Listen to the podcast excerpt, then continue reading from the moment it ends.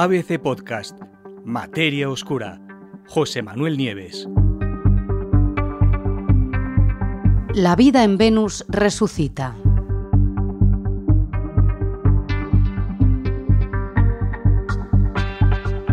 Hoy volvemos a Venus.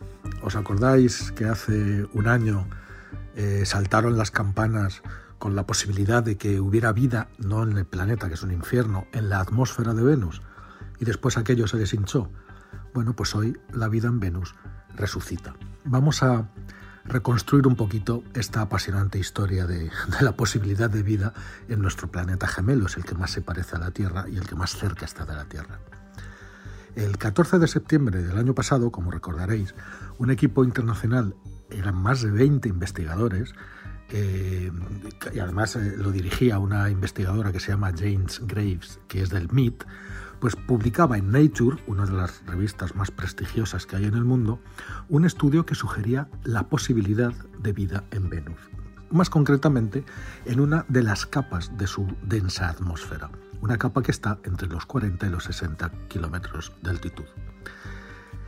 En aquel entonces, los científicos aseguraron haber detectado trazas de fosfina, un gas, pH3 es su símbolo químico, un gas que es incoloro, muy inflamable, que tiene un característico olor a ajo y que normalmente, y esto es lo importante, se genera durante la descomposición de materia orgánica.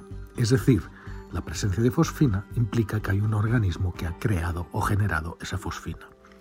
La detección directa de fosfina en la atmósfera de Venus sugería que el planeta, el planeta vecino, en su atmósfera por lo menos, tenía procesos fotoquímicos, aunque también podía ser geoquímicos, que podían incluso um, llevar a, a la presencia de vida.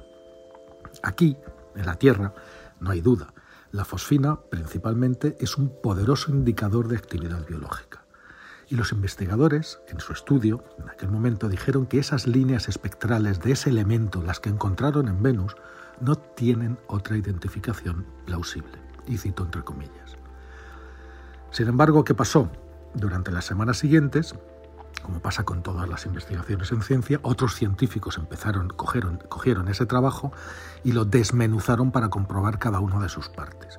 Y varias investigaciones que hicieron equipos independientes empezaron a cuestionar los resultados de haber encontrado fosfina en Venus.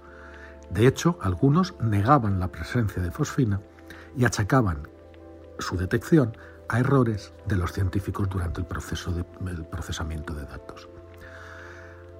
¿Qué pasó después? Pues que el sueño de la vida en Venus terminó de desinflarse cuando los propios autores del estudio, los, que habían descubierto la fosfina, reconocieron en un nuevo trabajo que habían cometido errores, efectivamente en el procesamiento de los datos. Y eso les había llevado a sobreestimar la presencia de fosfina. ¿Qué dijeron entonces los investigadores? En esta segunda investigación, Jane Graves y su equipo reconocieron que los niveles de esa valiosa molécula en realidad eran siete veces más bajos de los que habían calculado previamente. Más bajos, es verdad, pero aún presentes, es decir, había menos cantidad, pero todavía la había, todavía había fosfina, lo que reducía, pero no anulaba del todo, la posibilidad de existencia de vida. Y ahora, ¿qué ha pasado? Pues que esas posibilidades de vida en Venus han vuelto a crecer y de una forma exponencial. ¿Por qué? Porque otro equipo de científicos, esta vez liderado por un profesor de química biológica de la Universidad Politécnica de California, pues acaba de publicar en otra importante revista que se llama Geophysical Research Letters un nuevo hallazgo de sustancias químicas y de, y de fosfina, pero no solamente de fosfina, sino de otras sustancias químicas biológicamente relevantes en la atmósfera de Venus. El descubrimiento esta vez se ha hecho con un método completamente diferente. Lo que han hecho los científicos ha sido reexaminar con métodos modernos los datos que recopiló hace 42 años una misión de la NASA que se llamaba Pioneer Venus Multiprobe, también conocida como Pioneer 13, que en 1978, ni más ni menos, esta nave fue a Venus, lanzó cuatro sondas a través de la atmósfera del planeta, una más grande y tres más chiquititas, equipadas con instrumentos y esos instrumentos fueron transmitiendo datos a medida que descendían. ¿Qué encontraron esta vez los científicos? En la época, nada, porque probablemente ni siquiera tenían todavía la tecnología que tenemos ahora, ¿no? Pero ahora, al volver a examinar los datos, pues con algoritmos de inteligencia artificial, que está ayudando muchísimo en muchas disciplinas científicas, y con unos medios que desde luego en los 80 o 1978 no había, eh, pues examinaron los datos de uno de esos instrumentos, que se llama el Gran Espectrómetro Neutral de Masas, el LNMS, eh, cuya mm, tarea es precisamente descomponer, a medida que iba bajando, iba descomponiendo las moléculas y viendo exactamente de qué eran. ¿no?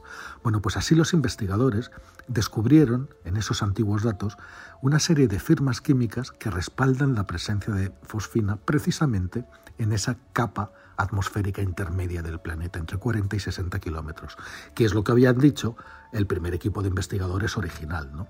Pero también encontraron sulfuro de hidrógeno, ácido nitroso, ácido nítrico, cianuro de hidrógeno, monóxido de carbono, etano e incluso amoníaco y ácido cloroso. En el estudio, los investigadores destacan un hecho muy importante que esas, todas esas trazas químicas que habían detectado son signos clarísimos de un proceso de desequilibrio en una reacción muy importante que se llama reacción de oxidación-reducción, es la, reacción redox, y que aquí en la Tierra esa, ese desequilibrio se aprovecha por un montón de organismos como fuente de energía. Lo cual significa, desde luego, las densas nubes de Venus son efectivamente una zona habitable para muchos organismos.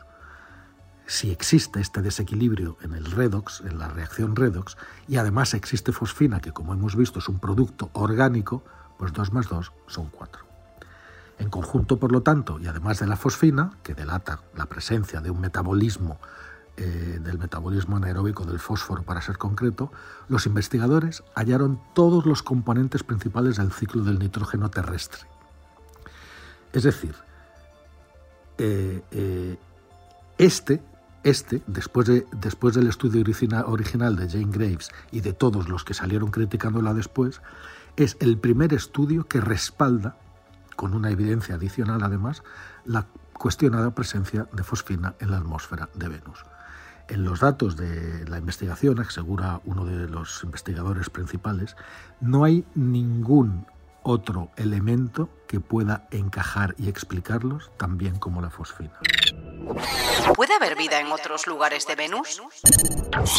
Todavía ni siquiera está comprobado porque ahora lo que hay que hacer es volver a recomprobar todos estos datos. Tener en cuenta que estudiar, eh, buscar eh, restos orgánicos o de, o de una pasada actividad orgánica en una atmósfera de un planeta lejano desde aquí o analizando datos de una nave de hace 40 años, pues hay que mirarlo con lupa, hay que mirarlo todo con lupa. Desde luego es muy prometedor, pero habrá que hacer nuevas investigaciones. Probablemente hay una, mm, futura misión que todavía ni siquiera se ha empezado a construir, pero que lo que pretende es enviar a Venus una sonda que atraviese esa capa de la atmósfera y que vuelva a traer muestras de esa, de esa parte de la atmósfera a la Tierra. Aquí sí, con una muestra real y en los grandes laboratorios terrestres, mm, desde luego, aquí no se escaparía, ¿no? pero hay que hacer eso para estar absolutamente seguros. Y en cuanto a la pregunta de si puede haber otra vida en otros lugares de Venus, pues desde luego, hoy no. Pero resulta que hace miles de millones de años, pues era precisamente Venus y no la Tierra el mundo que disfrutaba de un clima templado, con cielos azules, con grandes cantidades de agua corriendo y formando mares y ríos por toda la superficie. Fijaros, algunos estudios recientes apuntan a que allí, en Venus, la vida habría podido desarrollarse y permanecer estable por lo menos durante 3.000 millones de años, es decir, le habría dado tiempo a evolucionar y pasar de bacterias a incluso organismos mucho más complicados. Hoy, evidentemente, las cosas son muy distintas. La Tierra es la que tiene agua, hay que tener en cuenta que también el brillo del Sol ha cambiado, Venus está más cerca del Sol y, mm, y Ahora el Sol está más caliente que en esa época, lo cual quiere decir que Venus ha quedado un poquito achicharrado, ahora os cuento, y el sitio ideal para que florezca la vida pues es la Tierra, que está un poquito más lejos. ¿no? Pero lo que es Venus se ha convertido en un horno, en un infierno, con temperaturas que alcanzan los 450 grados centígrados. A esa temperatura se derrite el plomo, no os digo más. Una atmósfera que es veneno puro, formada por dióxido de carbono y nitrógeno. Un auténtico infierno para la vida tal y como la conocemos.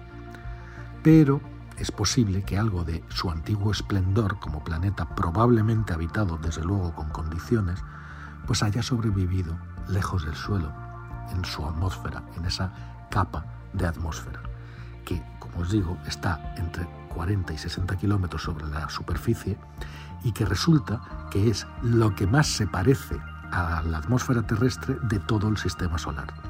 Allí, en esa capa atmosférica, para que os hagáis una idea, la presión del aire es muy parecida a la de la Tierra y las temperaturas se mueven en un arco que va desde los 0 grados hasta los 50 grados centígrados.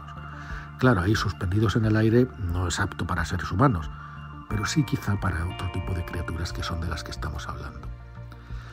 En resumen, la detección de fosfina del año pasado hizo volar la imaginación y las esperanzas de los científicos de haber encontrado por fin vida fuera de la Tierra. Estudios posteriores le echaron por tierra esas esperanzas y ahora, y a la luz de los nuevos descubrimientos, esa posibilidad real de vida en Venus ha resucitado.